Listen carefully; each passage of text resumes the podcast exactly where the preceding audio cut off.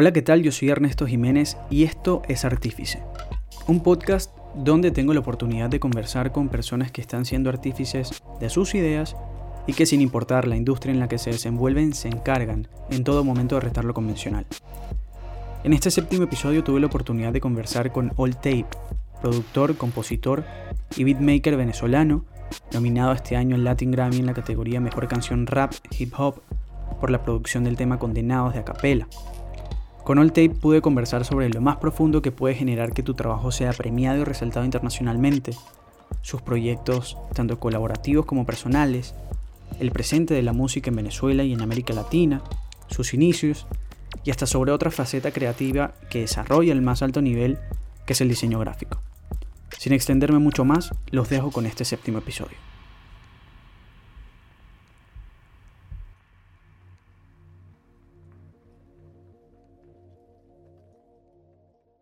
Pedro Querales, conocido también por muchos como All Tape, ¿cómo estás? Bienvenido Artífice. Un saludo Ernesto, estoy bien, gracias a Dios, contento, feliz y bueno, compartiendo contigo acá un rato. Quiero agradecerte por tu tiempo porque sé que has tenido una agenda bastante complicada y felicitarte por la nominación en los Latin Grammy por Mejor Canción Rap Hip Hop por Condenados de Acapela no lograron llevarse el premio, pero es un orgullo sin duda para todo el país y en especial para los seguidores de la escena en Venezuela, que me sumo como un seguidor más, que hemos visto la evolución de cada uno de ustedes y pienso que es para valorar aún más este premio por el, por el género que representan, ¿no? Podemos decir que es un género, sin querer ofender a nadie, que no hace música para premios o con una intención, digamos, meramente mercadeable. Es música que nace para expresar un sentimiento y un mensaje real y la verdad es bonito que estos premios hayan puesto el ojo en, lo que están haciendo eh, en Venezuela, lo que están haciendo ustedes, porque, porque esto es algo condecorable desde, desde hace mucho rato, la verdad. Bueno, ha sido una experiencia inolvidable, ¿no? Primero, estar representando a Venezuela a unos Latin Grammy y segundo, estar representando el movimiento de hip hop de Venezuela y de Latinoamérica en estos premios que son importantes pues agradezco a ti por las felicitaciones, pero más que todo es, eh, ha sido pues una bendición para mi carrera, para mi persona, toda esta experiencia que ha vivido. Quiero pasar de preguntarte cómo se siente estar nominado a unos Latin Grammys porque me atrevo a asegurar que la, que la sensación es enriquecedora, pero con la trayectoria que tienes, la cantidad de proyectos en los que has participado, el género que representas, sus complejidades, la sensibilidad del venezolano por todo lo que ha vivido y hasta la temática de esta canción en sí, ¿cuál fue la fibra más profunda que una noticia como estar nominado a los Latin Grammys tocó en ti?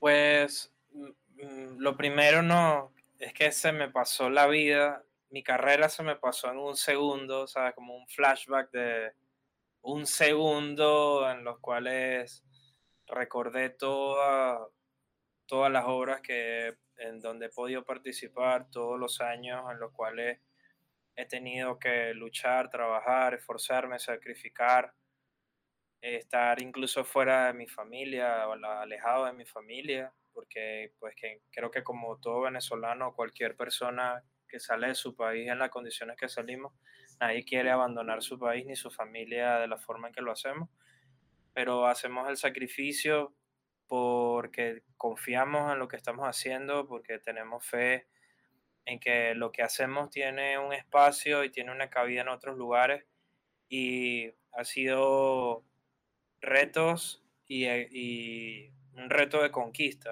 un, reto de ir a otro lugar y poner la bandera allí. Entonces, eh, ante, que, ante que todo fue como el momento de la nominación de, de la noticia, me vino como toda esta todo este recuerdo de, ver cómo del trabajo que, se ha hecho. Y por otro, por otro lado, pues me siento fuerte y me siento agradecido, bendecido de poder estar con una nominación de rap. Es, es, el género por excelencia para decir las cosas que otros géneros no dicen, que a veces se oculta o a veces se ignora sobre las realidades de nuestro continente o las del mundo y a través de la música podemos hacerlo con el arte musical, poder transmitir esos mensajes, pues da, añade como un sabor de victoria especial. Pedro, vamos a remontarnos al inicio de todo esto, a todo lo que originó que hoy en día se premie tu trabajo internacionalmente. ¿Cuándo y cómo nace All Tape? ¿Cuándo y de qué manera descubres la habilidad de transmitir y de comunicar a través de la artesanía del sonido? Pues vengo de una familia donde se hace música con el corazón. Todos, la mayoría son músicos folclóricos, músicos que tienen, que vienen de la rama más pura de, la esencia del venezolano, que es el folclore. Y desde, desde muy pequeño vengo como manifestándome a través de instrumentos musicales. Comencé con la percusión, percusión folclórica venezolana, y con el pasar de los años, pues me voy enamorando de ritmos, hoy se conocen como urbanos, pero en ese momento sencillamente era rap, hip hop. Y fue aproximadamente cuando tenía 13 años de edad, cuando por mera coincidencia eh, veo a una persona haciendo música con un programa de música que en ese momento me parecía como un juego, toda su interfase parecía como un videojuego y fue como el, el gancho perfecto de decir, wow, yo puedo hacer mi propia música con, con este elemento y automáticamente se convierte en una herramienta de expresión, un elemento de expresión. Comienzo así, como expresándome, como solamente dejando que mi esencia eh, se manifieste, pero rápidamente lo vi como una carrera. Se empezaron a manifestar cosas, empezaron a pasar cosas que donde pude tener visión de decir, ok, esto es una carrera. ¿Tuviste dudas en algún momento? ¿Contaste con el apoyo de tu familia? Porque es muy común en estos casos ese miedo de la familia o hasta el mismo artista de arriesgarse a algo quizás incierto, por llamarlo de alguna forma. Creo que dudas tenemos todos. En algún momento del día se manifiesta una pequeña duda. Sin embargo, yo que yo recuerde, en esa época, cuando empecé a hacer música, pues yo estaba tan inmerso en lo que estaba haciendo que no me daba cuenta que pasaba 10 horas sentados en la computadora haciendo, aprendiendo el arte de hacer música, porque pues todo, esto una, conlleva varias acciones que son importantes, desde la creatividad hasta la parte técnica. Ahí hay un abanico de, de cosas que hacer. Y en ese momento pues te digo, para pasar 10 horas sentado todos los días del mundo, eh, yo creo que estaba bastante seguro, ¿no? Sin embargo, pues creo que las dudas empiezan a ocurrir precisamente cuando ya te empiezas a meter en el área más profesional, cuando empiezas a entender de que tienes que prepararte y capacitarte, de que tienes que formarte, de que tienes que leer, tienes que investigar. Y mm, como tal, dudas sobre lo que yo puedo llegar a hacer, pues no tengo, sin embargo las dudas vienen es eh, qué va a pasar con esto que estamos haciendo, hacia dónde va la obra, todas estas cosas porque vivimos en un entorno donde, donde ya de por sí es irregular hacer algo, cualquier actividad es irregular y es allí donde eh, se empiezan a generar esas cosas, pero que yo tenga recuerdo, conciencia, esos primeros años fueron con bastante firmeza. los pasos que di fueron bastante firmes. Creo que el apoyo más importante viene de la casa, el apoyo que te puedan generar tus padres o las personas que conviven contigo diariamente. Y para mí era muy importante solamente el simple hecho de que mis padres me permitieran hacer lo que yo quisiera hacer, ya eso para mí era suficiente. Eso me daba la seguridad y confianza que yo necesitaba. Yo creo que eso es muy importante y da un envión anímico y una fuerza grandísima. Cuando, cuando esas personas que son tus referentes te brindan el apoyo que necesitas en algo como lo que tú decías, en algo que simplemente te divertía y que pasabas todo el día inmerso en ello sin una razón más allá que, que, que mera diversión. Correcto, comienza como una pasión muy fuerte, un, un estímulo muy fuerte y por eso no te das cuenta que tienes 10 horas ahí con la columna toda doblada y y lo que, lo que estás es manifestándote y dejando que la pasión te lleve hacia donde te tenga que llevar. Y no lo ves ni como una responsabilidad, ni como un trabajo, ni como una tarea pesada. Entonces, creo que desde ese punto de vista tuve el apoyo más importante que fue el de mi familia, el de mis padres, y tuve la seguridad necesaria para yo avanzar y seguir adelante. Me surge un interrogante y es cómo un beatmaker logra hacer ese approach para contar con, con raperos que quieran colaborar con él. Porque para un rapero pienso yo que es más fácil porque con tomar una pista de internet tiene, pero en tu caso, ¿cómo logras hacerte un hueco en, la escena?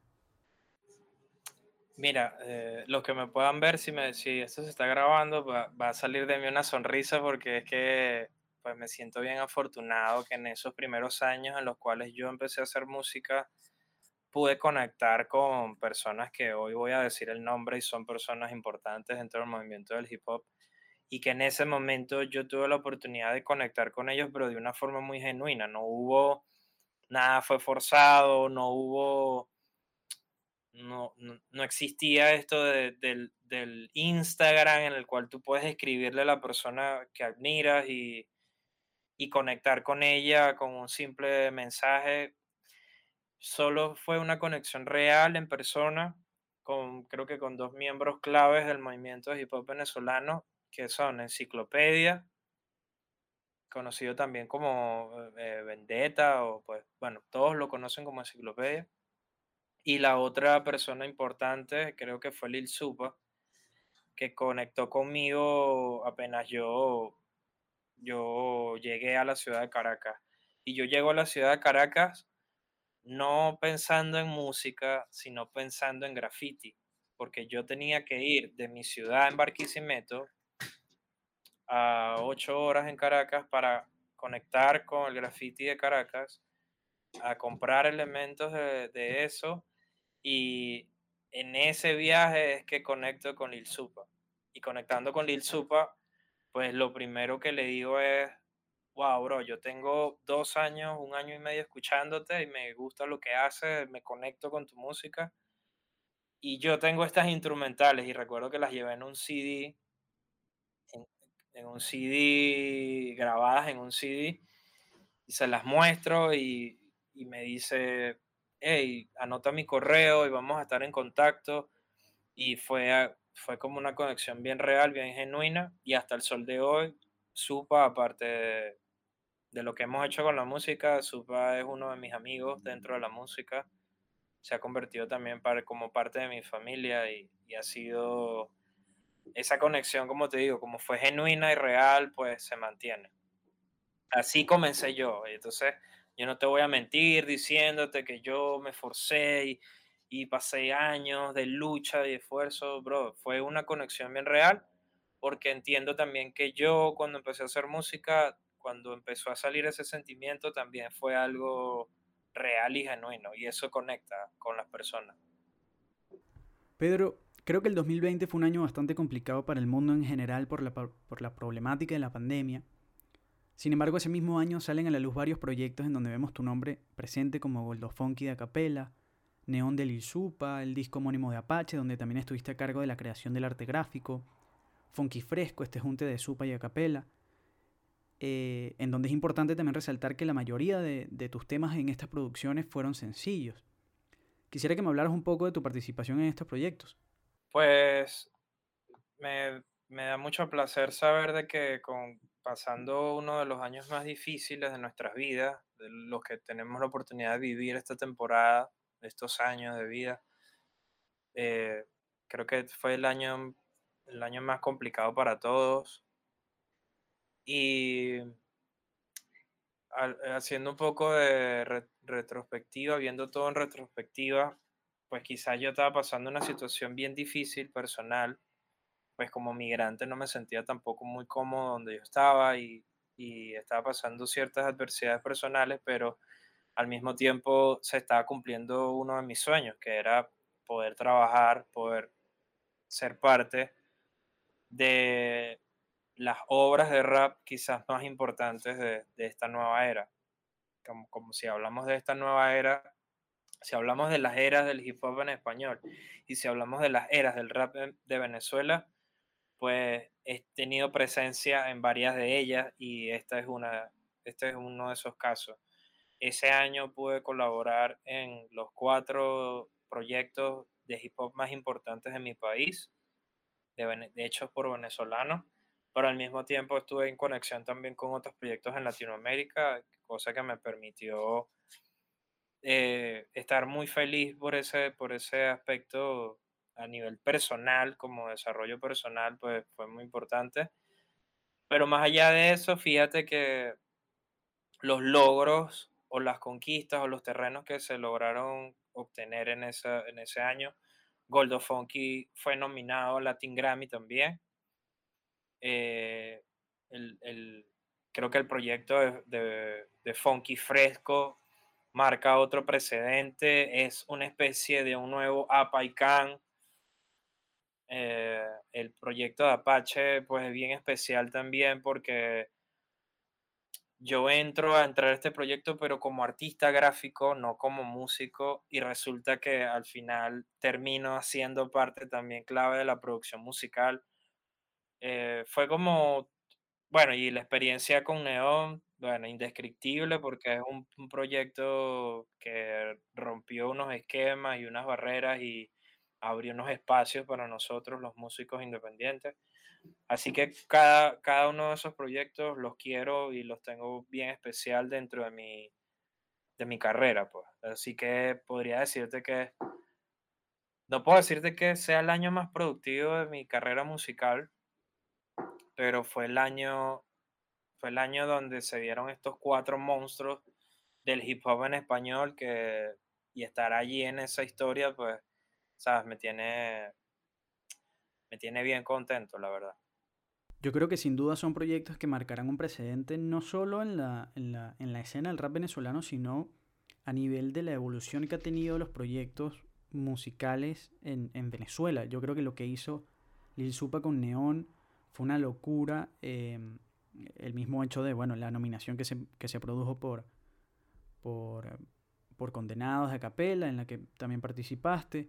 Em, teníamos rato sin ver algo sólido de, Apache y nos demostró algo sólido en ese, en ese disco. Yo creo que sin duda va, va a marcar un precedente y qué fortuna que pudiste estar involucrado en, en todas esas producciones. Pero hay otra cosa, y es que Tienes también proyectos personales como Veneno, Police Scanner o el último junto a 8, Ciudad Caribbean, que de hecho no lo había escuchado, lo escuché hace poco y estuve hasta trabajando con, Ciudad Caribbean de fondo. ¿Existe alguna diferencia en tu proceso de creación cuando una producción o un instrumental va a ser utilizado por otro artista a cuando son enfocados a proyectos personales? Casi siempre es con la misma energía, pues con el mismo sentimiento. Obviamente entre los diferentes moods o estados de ánimo que pueda manejar hacer un músico, pues hay diferencias y, por ejemplo, la frescura del proyecto que tengo con 8, por ejemplo, es precisamente inspirado en ciertas experiencias, ciertas emociones que compartimos juntos, tanto 8 como yo pero el proyecto Veneno es quizás una parte oscura de mí, es como mi lado agresivo, salvaje, pesado. Es, es, es mi, eso conecta mucho con mi signo Leo y con mi ascendente Scorpion, por ejemplo. Eh, pero el trabajo que hago, por ejemplo, para el proyecto Apache lleva otra energía. Casi siempre es eh, pues como proviene de la misma persona, el mismo creador, tienen, tienen similitudes, pero son diferentes auras, por así decirlo. Son diferentes moods, estados de ánimo. Pero casi siempre son, pues trabajo casi con las mismas técnicas, trabajo con, como con las mismas inspiraciones. Eh, yo trabajo mucho desde el audiovisual, entonces como que me conecta mucho una imagen, un video, una fotografía y casi siempre parto de allí, ya sea para el proyecto más oscuro y venenoso, más callejero, así como el proyecto más brillante y que tiene más luz y tiene más como un estado de ánimo de más calma. Decías que estos proyectos los diferencia la energía que fluye y, que los identifica de entrada, dándole una mayor resolución hasta llegar a un concepto, pero normalmente tienes una idea de a dónde va a desembocar un instrumental a la hora de crearlo ¿O ya partes a, realizarlo con una idea en mente y con un proyecto definido en mente? Casi siempre tengo una noción o un instinto. Yo, es muy difícil que yo haga una pieza y que la deje como al azar o la deje como al- al libre albedrío, casi siempre en mi cabeza hay un concepto, hay una idea, hay un formato, hay un espacio para eso. Y es allí el verdadero reto donde yo tengo que hacer que, que esta composición se pueda mezclar con el interés o, o la energía de la otra persona con la que voy a colaborar. En muchos casos, si la obra no conecta con alguno de estos artistas que hemos hablado, con cualquier otro proyecto, casi siempre yo le busco un, un camino a esa obra. De hecho, el, pro- el proyecto Collage, que también es un álbum mío, un álbum instrumental, yo lo considero mi primer álbum instrumental, porque Police Scanner fue un proyecto mixtape, son como pequeños retazos de, de instrumentales y de sensaciones y mood, pero este, el tema collage es como mi primer EP oficial con, con un concepto y un camino, y es precisamente porque yo decía, estas instrumentales puede que le guste a alguien, puede que no, pero dentro de mi cabeza hay ya un universo para esto. Y casi siempre pasa con las instrumentales que hago dentro de mí ya tienen un universo, ya tienen una idea viva de imagen, ya tienen incluso una temática. El verdadero reto está ahí en solaparlas con, con, con otros, con otros artistas, otros músicos, pero casi siempre están en, en el camino a que sean algo. No están allí como en, el, en la, a la intemperie y esperando a que alguien se apiade de ellas para hacer algo. En lo último que hemos visto, tu nombre es en Ritual de Mixtape, junto a Real Guaguancó, Nastiquila y, y Supa, en lo que a mí como seguidor me gustaría catalogarlo como un regreso de, del doyo. ¿Esto es una especie de presagio de que vienen más cosas de- del doyo próximamente? Pues sí, es un, es un formato que nos hemos inventado precisamente al estar algunos en un país, otros están más cerca, por ejemplo en Caracas hay un grupo del doyo, un núcleo del doyo, en México hay presencia del doyo, en Colombia, y en cada vez que hacemos un movimiento siento que ahí estamos presentes, esa energía del doyo pues considero que es como bien fuerte y bien indestructible pero no es secreto para nadie que es difícil mantener un crew tan, tan sólido, con tantas, cada, cada cabeza en el dojo es un, es un mundo y es difícil mantenerlo a distancia. Entonces nos hemos inventado este formato para poder seguir adelante y poder compartir música con todos nuestros oyentes y creo que ha sido bien valorado, la gente le está dando el amor un amor importante al proyecto, pero ha sido, eh, el mayor reto ha sido mantenernos unidos en, en, la, en la diáspora, ¿no? Ha sido el verdadero reto de todo este proyecto.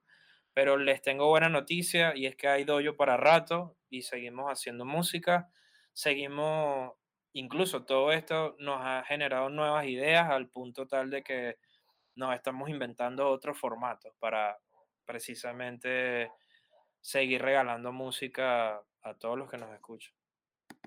Yo creo que uno de los factores predominantes en las producciones del dojo y en las producciones, de, en las producciones personales también de sus integrantes es la importancia del concepto y que toda la idea esté conectada a nivel gráfico, audiovisual y sonoro. Yo creo que es algo que antes de que ustedes llegaran, por llamarlo de alguna manera, no veíamos en la escena. Ustedes han puesto una vara muy alta en ese sentido y yo considero que el éxito viene acompañado de mayores expectativas. ¿Cuál crees que es el camino para que la escena del rap venezolano cumpla o supere esas mayores expectativas?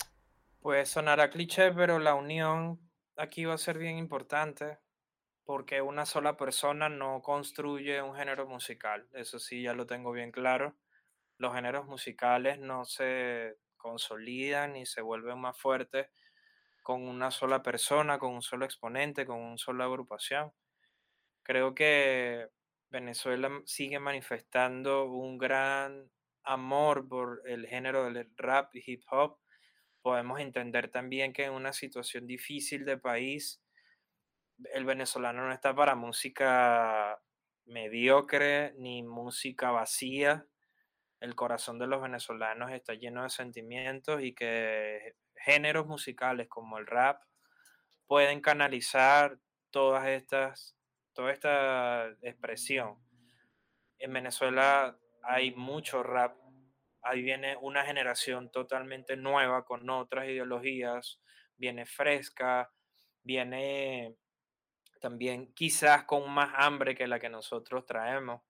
Entonces es valorar y entender que en la unión está la fuerza, pero de verdad tener conciencia de esa palabra, porque si, si siento que ya el tema de estar eh, divididos por la diáspora ya es bastante fuerte para cada uno de nosotros. Y si, si nos unimos bien con, con el género y resolvemos ciertas diferencias que todavía veo que en el camino siguen siendo una piedra para que los músicos venezolanos, no solamente en el rap, sino los músicos venezolanos puedan tener vida y tener presencia y tener una voz fuerte ya sea en premiaciones como la que estamos hablando, ya sea eh, en, los, en los discos, ya sea en las conexiones internacionales, es importante estar bien unidos. Y lo otro que es importante es la estructura de trabajo.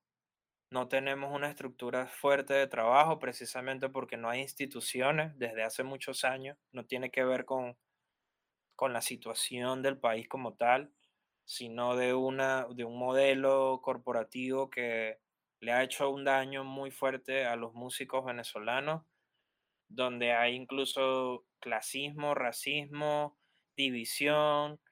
Eh, hay muchos elementos de los cuales sería importante un tema de discusión porque eh, considero que el arte venezolano está para grandes cosas y que esta falta de estructura y falta de organización ha, causado sus daños en, todo lo que tiene que ver el, el, arte en Venezuela. Entonces, esa, creo que la unión de los exponentes y nosotros ir construyendo una mejor estructura para que nuestro arte tenga vida y permanezca y no se muera, creo que son dos elementos fundamentales.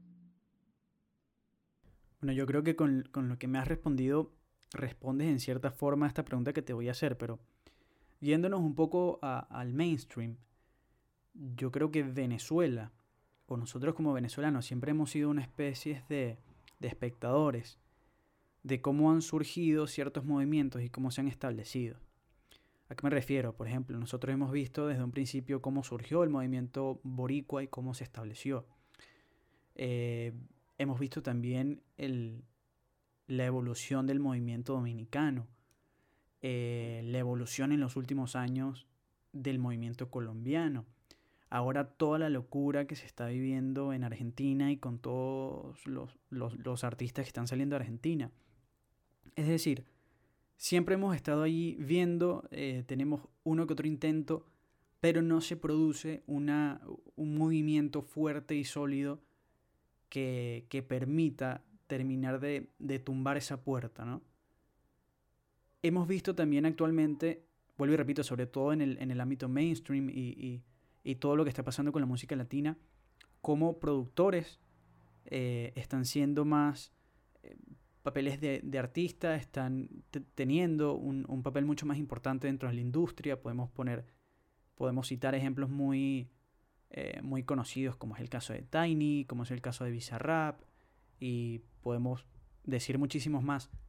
Quiero que tú desde tu óptica de, de productor, de beatmaker, ¿qué opinas de toda esta movida que, que, está surgiendo en Latinoamérica? ¿Crees que en algún momento Venezuela pueda, pueda tener algún, algún movimiento sólido y masivo como, como los que hemos visto nosotros los últimos años? Sin duda, considero que el talento venezolano está para grandes cosas, eso es algo que no se discute para mí, Creo que es algo bien obvio.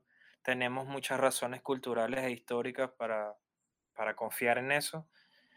Pero lo que te hablaba de la estructura es algo muy importante y quizás aquí voy a ampliar un poco lo que quiero, a lo que yo me refiero con estructura.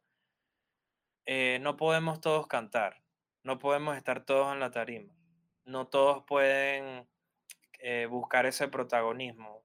La estructura la de, de lo que se necesita habla o hablo, lo que quiero explicar con esto es que necesitamos productores, necesitamos músicos, necesitamos fotógrafos, necesitamos personas como tú que entrevisten, necesitamos periodismo, necesitamos empresarios, necesitamos inversión. O sea, hay un montón de roles que no estamos teniendo dentro de nuestros movimientos artísticos en Venezuela, porque todos están todos piensan en el protagonismo de ser la estrella y de ser el actor principal. Cuando tú puedes ser actor de tu, de tu, en, tu, en tu rol, puedes ser el mejor que se lo mejor que se pueda, precisamente para darle ese soporte a, a ciertos niveles de esa estructura que se tienen que cumplir.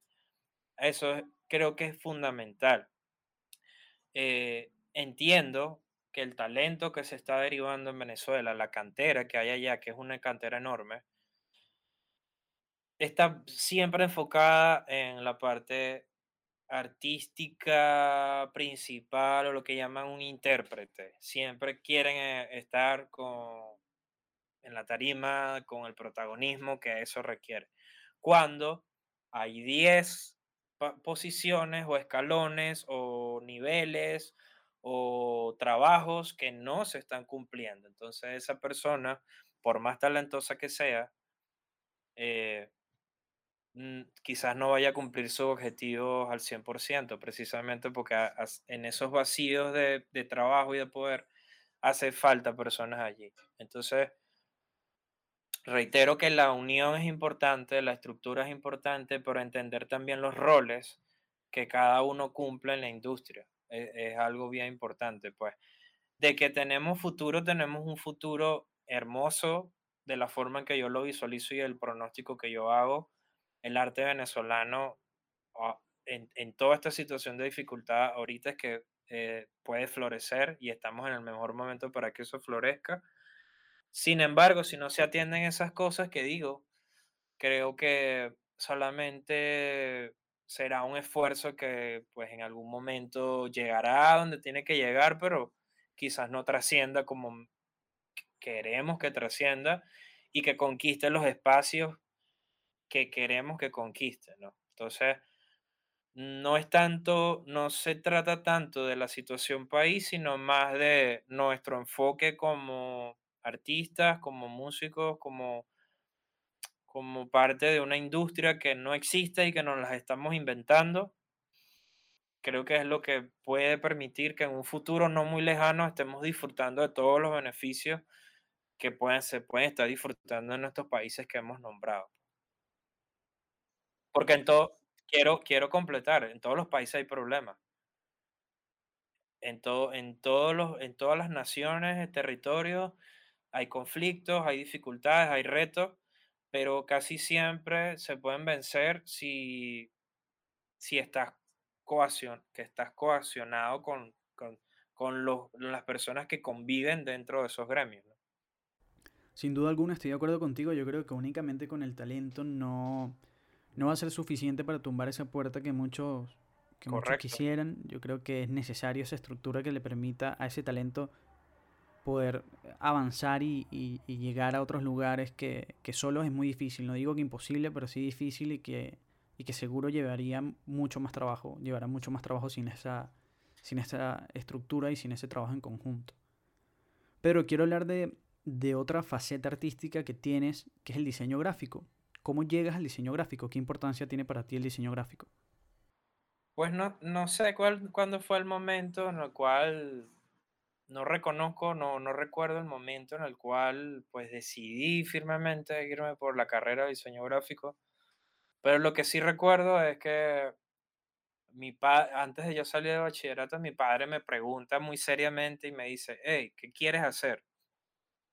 Y yo le digo con mucha seguridad, le dije, Me encanta el diseño gráfico. Quizás hay una conexión con el graffiti, quizás venga de allí un poco de esa inquietud de crear, pero utilizando el, recurso gráfico, los elementos gráficos. Desde pequeño también tengo, me distraía mucho en la escuela haciendo dibujos en la parte de atrás de mi cuaderno, entonces canalizaron mucho eso, no me lo reprimieron en la familia, gracias a Dios, sino que me, ah, bueno, ¿te gusta el dibujo? Bueno, te metemos en un curso de dibujo. Saliendo yo de, mis prácticas de béisbol, porque practicaba béisbol en esa época, y o natación, de una para el dibujo. Yo no pasé tiempo ahí viendo televisión ni perdiendo el tiempo de esa forma, sino que siempre tuve como en esas actividades extra cátedra que me permitieron tener disciplina en unas, en unas áreas, pero también tener contacto con las cosas que me gustaban, pues que desde el dibujo, creo que era bien malo para el dibujo y de una como que intenté con el graffiti, en el graffiti me sentí bien, me sentí como en un área de confort, por así decirlo, pero cuando llegué al diseño gráfico fue como, yo dije, wow, esto, esto es para mí, ¿no? Entonces, siento que fueron esos escalones así a lo largo de mi ¿Y eso vida. fue antes de que empezaras a producir, a, a hacer instrumentales o, o fue de la mano? ¿Cómo fue? El graffiti fue, el graffiti llega a mí por el skateboarding. Y eso fue antes de yo hacer música. Pero ya yo tocaba música. O sea, son dos cosas diferentes. Tocar música, ejecutarla como un percusionista folclórico y hacerla, crearla, componer, arreglar, editar, eh, aprender de ingeniería de audio, fueron dos cosas diferentes. Entonces, el, el graffiti conecta conmigo cuando yo estoy ya en la cultura del skateboarding y, y fue como esa conexión. Y en paralelo, aprendo a hacer música. Entonces, yo hacía graffiti, estaba en el mundo del graffiti y todo eso, pero en paralelo aprendí a hacer música rap o música urbana, porque pues en algún momento también llegué a hacer reggaetón o dancehall o electrónica, unos géneros que, que me gustaban, ¿no? Entonces, que me gustan.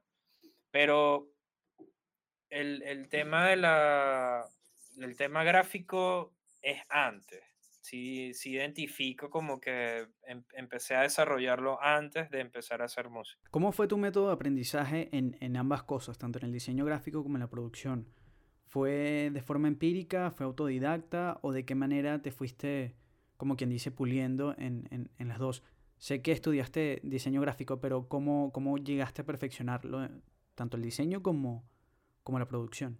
La música fue, fue, didac- fue autodidacta, fue ensayo y error, fue a oído, como decimos los músicos, fue un proceso de aprendizaje eh, intuitivo, fue escuchando y haciendo, escuchando y haciendo. Y en el caso del diseño gráfico, siempre creo que hay una mezcla allí, porque sí lo estudié, sí académicamente estoy formado en eso. De hecho, era bien fiebroso porque yo era de las personas que cuando yo recibía una clase en la universidad, llegaba a mi casa, complementaba esa clase. O sea, si ya empecé a tener libros de diseño, me iba a los libros de diseño. Si ya empecé a tener contacto con el internet, con YouTube o con alguna otra plataforma, iba a esas plataformas y me complementaba. Así que siento que fue una mezcla entre lo académico y lo autodidacta también. Por alguna razón, yo seguía estudiando en mis ratos libres por mi cuenta, con mis recursos y todo eso.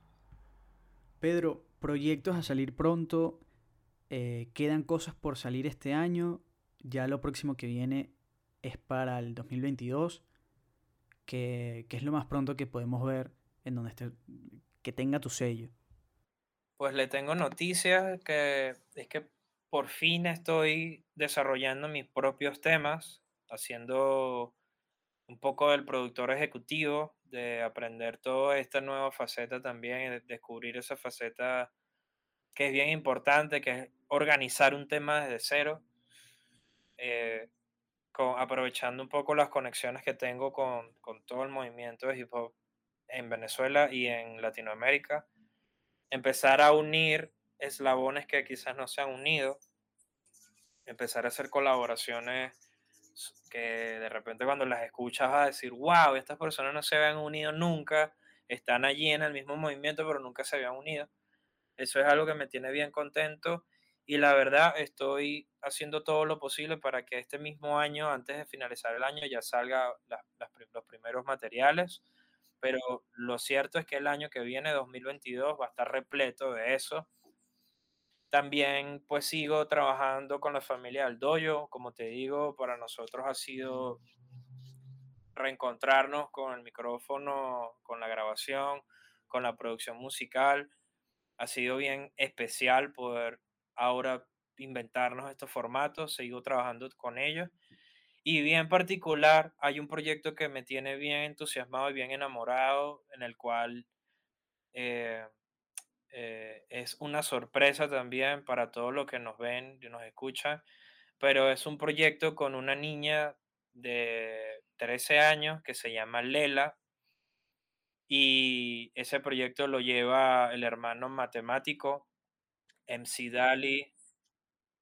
Estoy muy enamorado y de ese proyecto, estoy muy entusiasmado por ese proyecto, porque creo que le va a dar una frescura a nuestro, movimiento y además que Lela tiene una luz y un brillo propio que, eh, sería extraordinario que el mundo lo conociera de verdad.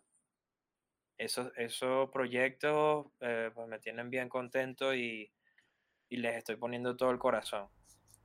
Qué bueno que pronto podemos ver todos estos proyectos que nos has comentado. Sobre todo llama la atención que todos son enfocados en conceptos distintos, en, proyectos totalmente nuevos o renovados. Y se siente bien que, que de Venezuela o de artistas venezolanos sigan saliendo propuestas interesantes.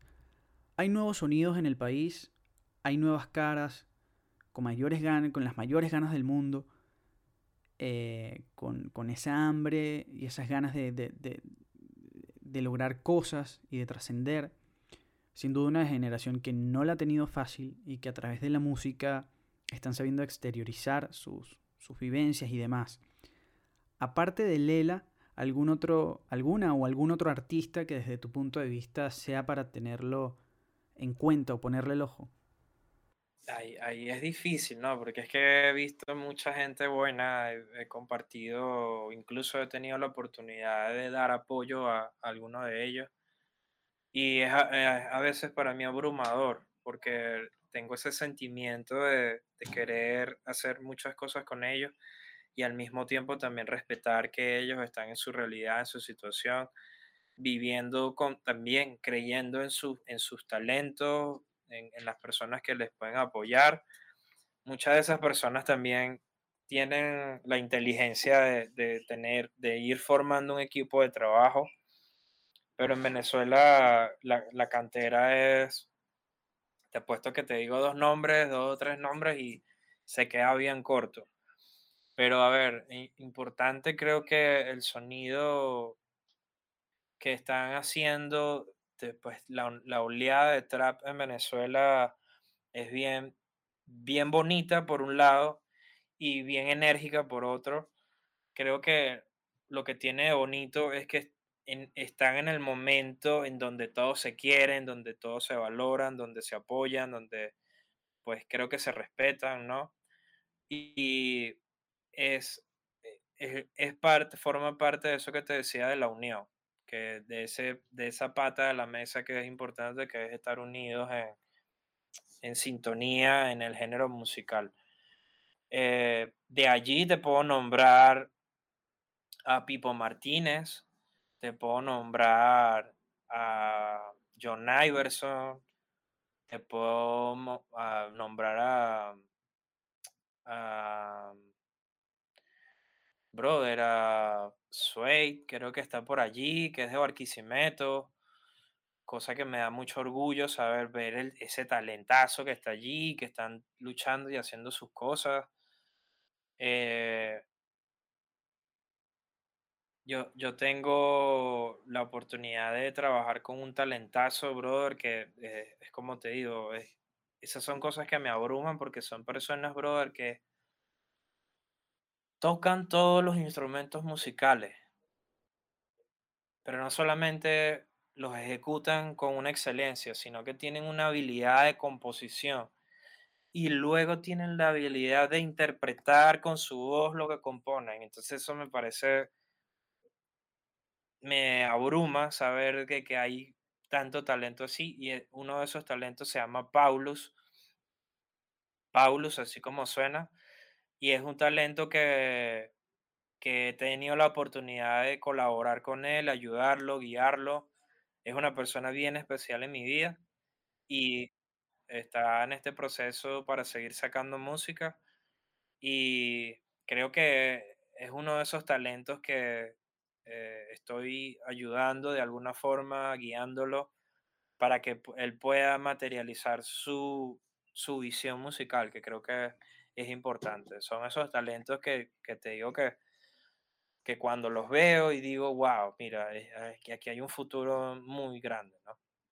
Eso por esa parte, ¿no? Creo que el, el- lo del el caso de Lela es bien particular y también tengo la fortuna de trabajar con otras personas, con, con, sobre todo con mujeres, talento femenino, que entiendo que se les hace bien difícil, que todavía no hay una apertura real para sus talentos y sus habilidades, y yo estoy allí dando el 100% para que ellas puedan materializar su, su trabajo. Hay una amiga con la que estoy trabajando que está en México, hay otra pana que conocí que siento que tiene un talento bien grande, que vengo trabajando con ella desde Colombia, o sea, hay, hay hay toda una oleada de nuevos talentos que de verdad, los de los que yo conozco, que te los puedo recomendar, de verdad, de verdad que sí. No he escuchado a, Paulus, lo voy a buscar, lo estoy anotando acá para, para escucharlo, para escucharlo luego. Hey, no me, no me gusta como eh, encasillar. Esto de femenino, masculino, o sea, en realidad el talento es talento y, y somos, somos venezolanos iguales y yo a, a- a mis hermanas, mujeres, las veo iguales como ver un hombre, pero lo hago esa acotación porque quiero hacer conexión con las personas que lo identifican de esa forma, pero considero que es un, es un, se les hace bien difícil a ellas poder manifestarse, expresarse y lograr cosas. Y yo estoy, yo estoy entregando mi 100% mi corazón, abriéndome para que ellas puedan, eh, para que puedan aprovecharse de, de mi, de mi talento y de mi experiencia y que ellas puedan realmente expresarse en ese, en los géneros que ellos están desarrollando. Entonces, eh, aclaro porque sí me, sí me gusta entenderlas y verlas como similares porque sí he visto de primera mano cómo se les discrimina muchas veces solamente por ser mujer y eso es injusto. Totalmente de acuerdo, totalmente. Y es un proceso de desaprender, tanto de la industria como del consumidor. Lo que tú decías, el talento es talento, no importa si es masculino o femenino, y tampoco tiene que haber estas incongruencias de, de que un hombre sí puede hablar sobre tal tema y se ve bien, pero resulta que una mujer no, y todo este tema de, de- de las oportunidades y de la diferencia a la hora de reconocer el trabajo de, de, uno o del otro. Eh, a mí me gusta ser optimista con este, con este tema. Yo creo que, que, que se han dado pasos bastante importantes, se ha, se ha avanzado un trecho. Falta bastante, es un, es un proceso, como, como decía, de, de- de desaprender y de, y, y de, y de cambiar ciertas conductas, pero yo creo que, correcto. que el movimiento de las mujeres en este sentido, sobre todo dentro de la industria, también han, han, han, han habido pasos bastante importantes. Creo que con el pasar de los años cada vez entendemos más el, el rol de, de- del humano en general, del hombre y la mujer, eh, de valorarnos y querernos y respetarnos y convivir de la mejor forma posible. Y ahorita que vengo de, los Latin Grammys y que pude ver varias ceremonias y estar allí presente, me, me llenó mucho de orgullo saber de que hay muchas mujeres allí representando, dejando la bandera de su país en alto, hoy en día se habla de Colombia en la música por una Carol G o pues eh, por otras razones también, pero eh, es importante. Y de hecho, algo que me conmovió mucho es que en una de las nominaciones, eh, que, es, que, creo que por tradición siempre ha sido siempre de hombres, de hombres, de hombres, la, la, la muchacha que ganó en esta ocasión en ese renglón lo expresó y dijo que se siente especialmente agradecida porque eh, este era un género donde siempre estaba dominado por hombres y ella posiblemente es de las primeras en estar allí recibiendo galardón en esa, en esa categoría. Y es, allí donde se ven estos estas pequeñas aperturas pero como tú lo dices, siento que falta todavía un camino importante, falta mucha educación, falta mucha, eh, ese, el, proceso de desaprender cosas que, pues, que quizás no estaban bien. Pedro, para finalizar, te tengo unas preguntas cortas para respuestas cortas, ¿te parece? Vale. Vale. Un referente. Cancerbero. Un disco. Serio. De Lil Supa. Una película. Wow. Entre tantas que hay, entre tantas que tengo en mi cabeza, ¿no? Pero. Oye, bro, huele pega. Ok. Un miedo. Ah, miedo a la. Ah, tengo ahorita en este momento una laguna mental con la palabra que, que es, pero tiene que ver con la con ignorar, con la falta de conciencia. Importante. Ok, una palabra. Respeto. Un consejo que te hayan dado. Cree en ti mismo. Un consejo que puedas dar. Tú eres la mejor persona que existe tú, o sea, yo soy la mejor persona, la, la, persona más importante en mi vida. Y ese es el consejo que le puedo dar a todos, que todos se vean de esa misma forma. Si llegaste hasta aquí, muchísimas gracias. Si te gustó, te invito a compartir el episodio, así como también a seguirme en Instagram como Ernesto Jiménez B y Artífice Podcast.